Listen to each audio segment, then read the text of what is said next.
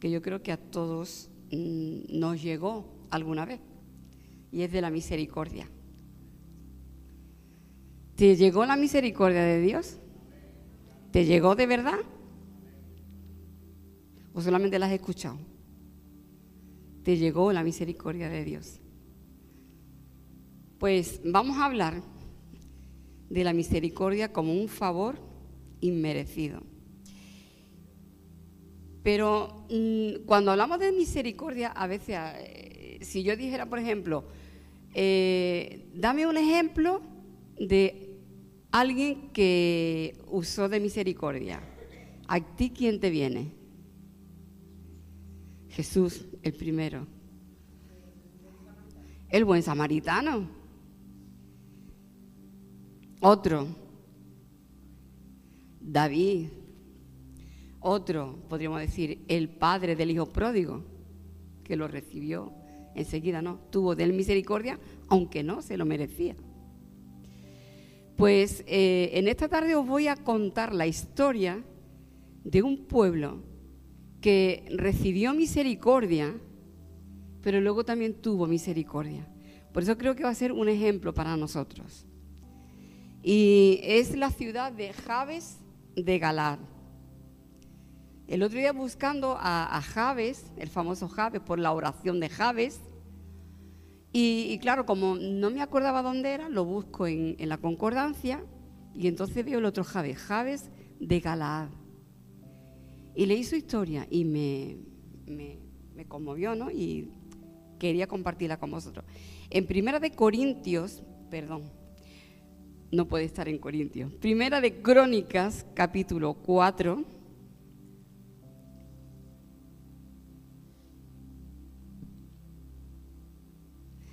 Bueno, Primera de Crónicas, capítulo 4, versículos 9 y 10, ahí está Jabes y la oración de Jabes.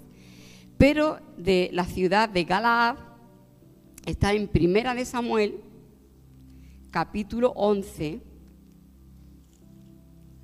Eso por si queréis recordar, como me pasó a mí que no me acordaba y lo apunté, por si queréis tener la oración de Jabes, que también es algo muy bonito. Pero la ciudad de Jabes de Galaad está en Primera de Samuel, capítulo 11. En el versículo número 1 ya comienza diciendo, después subió Naas Amonita y acampó contra Jabes de Galad. Y todos los de Jabes dijeron a Naas, haz alianza con nosotros y te serviremos.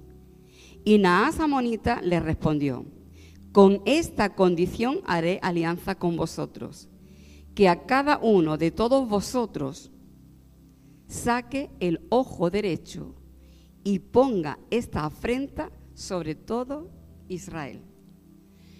Bueno, para ponernos un poco en situación, estamos en el tiempo de los jueces. ¿Sabéis lo que ocurría en Israel en el tiempo de los jueces, no? Lo dice la palabra. Ellos estaban sin rey, solamente jueces, repartidos por diferentes territorios, y dice la palabra que cada uno hacía lo que bien le parecía. Y así le iba al pueblo de Israel. Cada uno hacía lo que bien le parecía. Entonces el pueblo pide un rey. Dios le concede la petición y escoge a Saúl como rey.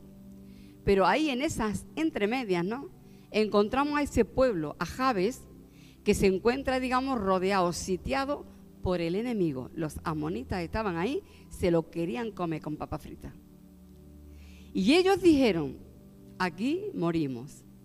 Entonces cuando tú dices, aquí lo único que me queda es morir con este enemigo que tengo delante. ¿Qué se le ocurrió? Bueno, pues vamos a hacer un pacto con ellos. Y le dijeron, vamos a hacer un pacto contigo, dinos, ¿qué quieres? Hacemos un pacto contigo y nosotros te serviremos. Es como diciendo, pues antes de morir, por lo menos, pues lo, serviremos a Él. Y uno se pregunta, ¿dónde tenían a Dios en todo esto? Cuando por no morir estaban dispuestos a hacer un pacto con el mismo enemigo. Y bueno, yo pensando y digo, quizá de ahí viene esa expresión cuando muchas veces te dicen, esto te va a costar un ojo de la cara Porque el pacto que ellos querían hacer con ese enemigo, el enemigo les dice, vale, vamos a hacer un pacto con vosotros. Pero ¿cuál va a ser el precio? Sacar el ojo derecho. Sacar el ojo derecho. Eso como que hace reaccionar al pueblo. Y le dice, vamos, dice, mira, nos lo vamos a pensar siete días. Déjanos siete días. Pero ¿sabes qué hizo ese pueblo en esos siete días? Lo que tenía que haber hecho desde el principio. Se fue a buscar al resto del pueblo de Israel. Se fue a buscar a sus hermanos a pedir ayuda. Entonces ellos se van a pedir ayuda, están ahí como llorando, gimiendo, clamando, por favor, venir a ayudarnos. Y llega a oídos del rey Saúl.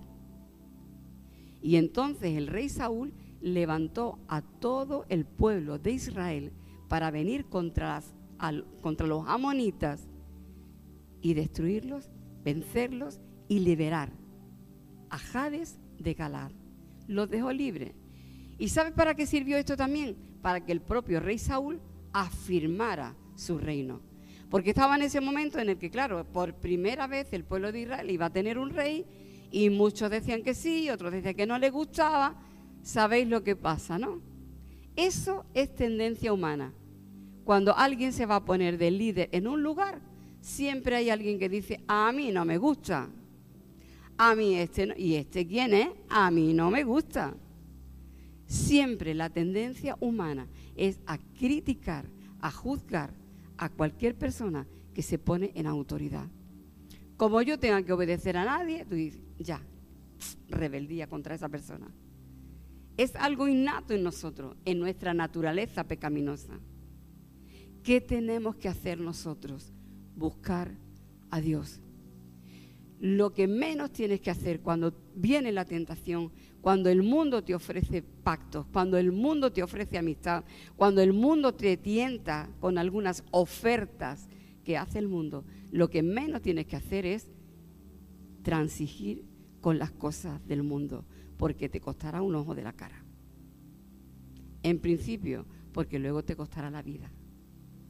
Entonces, nunca transijas con el mundo.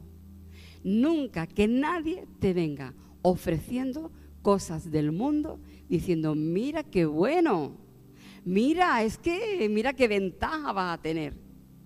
Nunca se te ocurra hacer pactos con el mundo porque es hacer pactos con el mismo diablo.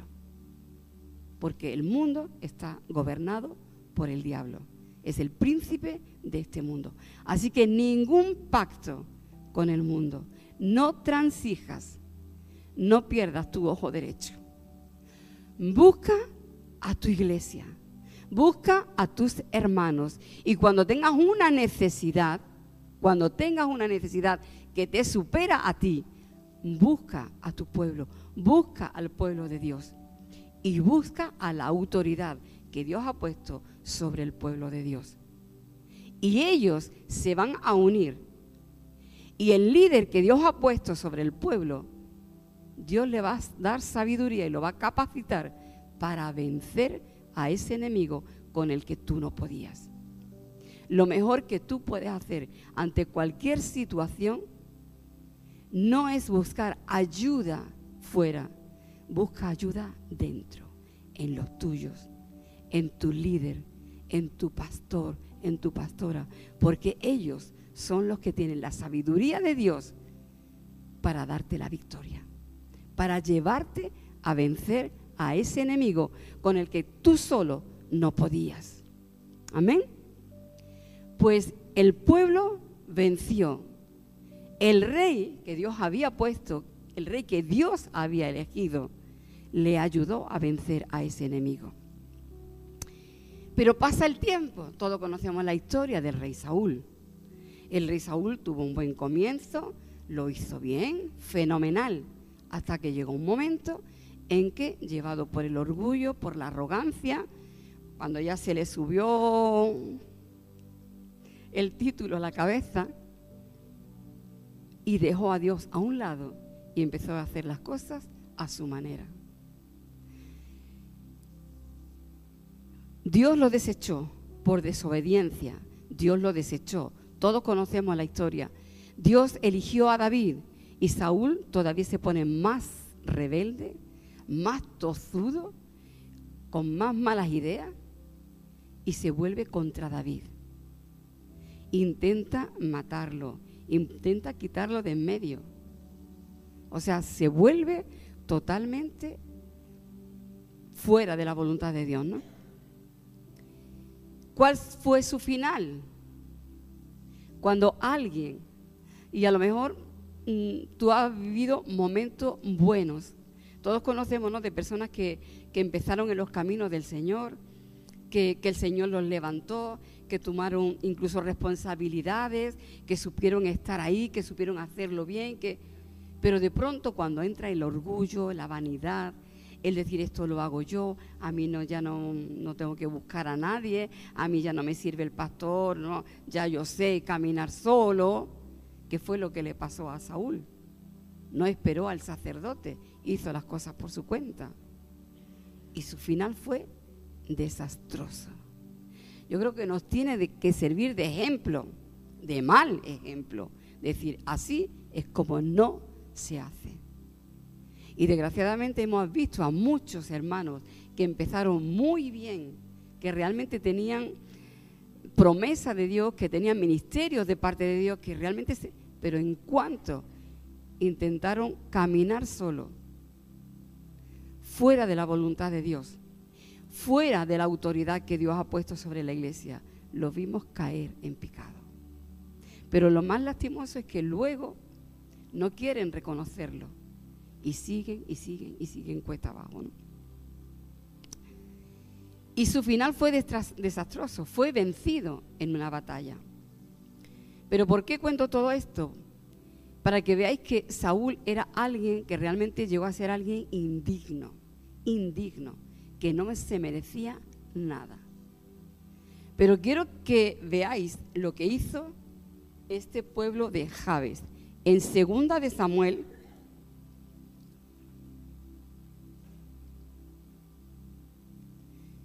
Segunda de Samuel capítulo 1.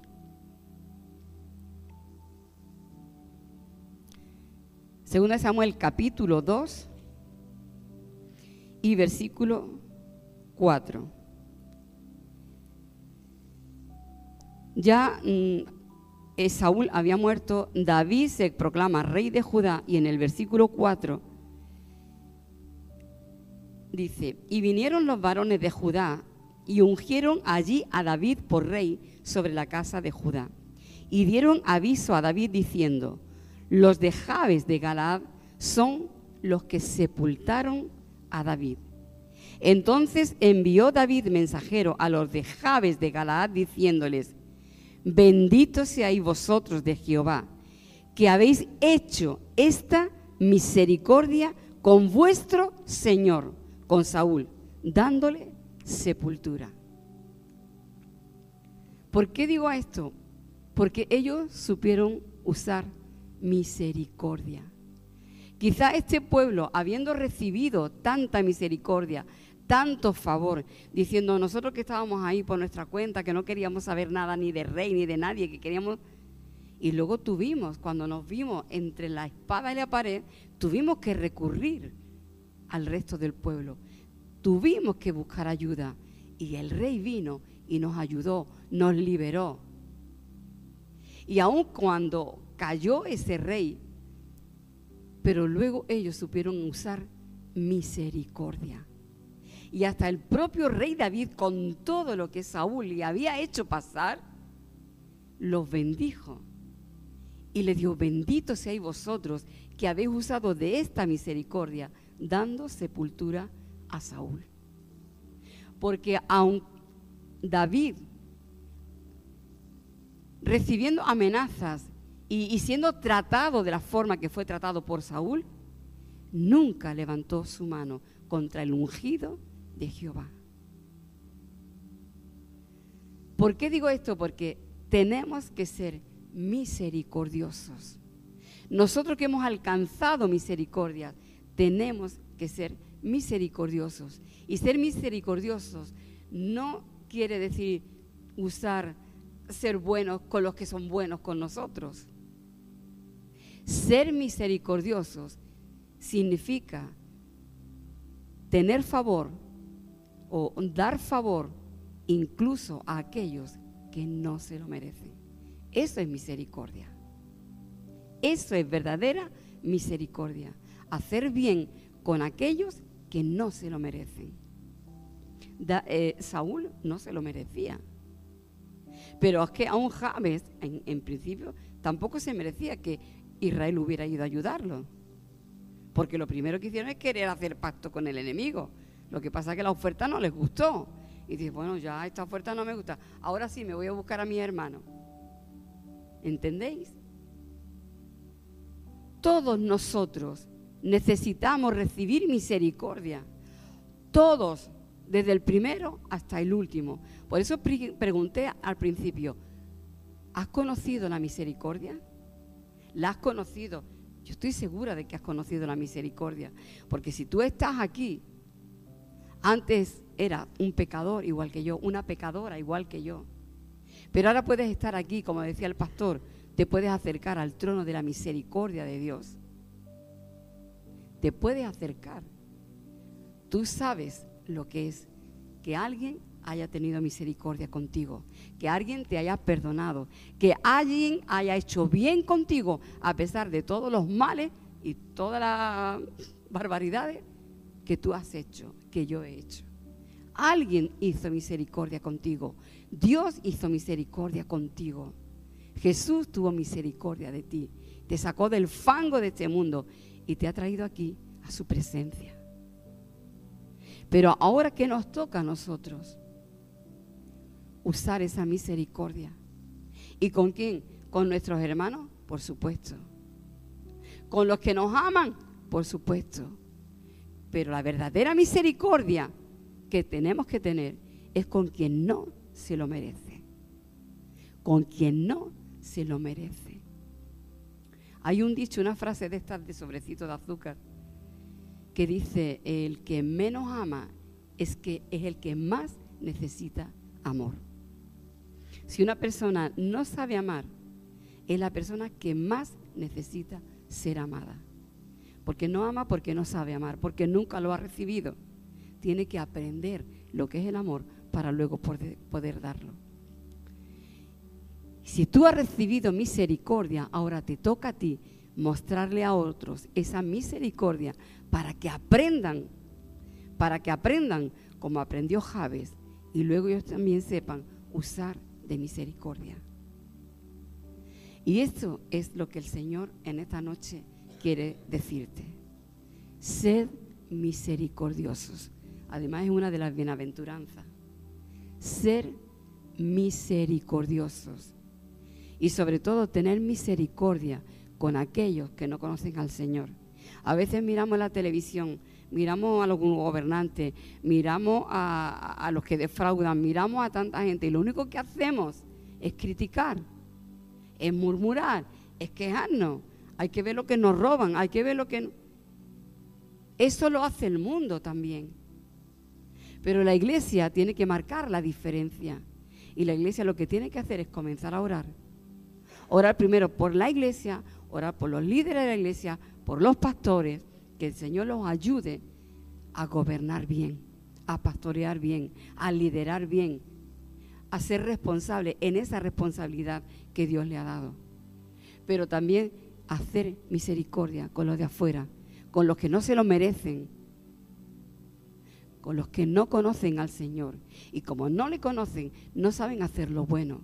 A ver si fallamos nosotros, si cometemos errores nosotros conociendo al Señor, ¿qué vamos a esperar del mundo que no conoce a Dios? Que sean más buenos que nosotros. El mundo necesita ejemplos, testimonio de lo que es ser una persona misericordiosa. Seguro que aquel samaritano cuando atendió ¿no? a, aquel hombre, seguramente ese hombre se fue totalmente transformado, totalmente transformado. Y luego aprendió a hacer misericordia con otros, porque la había recibido. Pues tú, al empezar esta, eh, eh, eh, este mensaje, tú Tú dijiste que conocías la misericordia y que había recibido misericordia. Ahora el mensaje es, tú ahora tienes que ir y dar misericordia, sobre todo al que no se la merece, porque no la conoce. Tú se la tienes que dar a conocer. Amén. Señor le bendiga.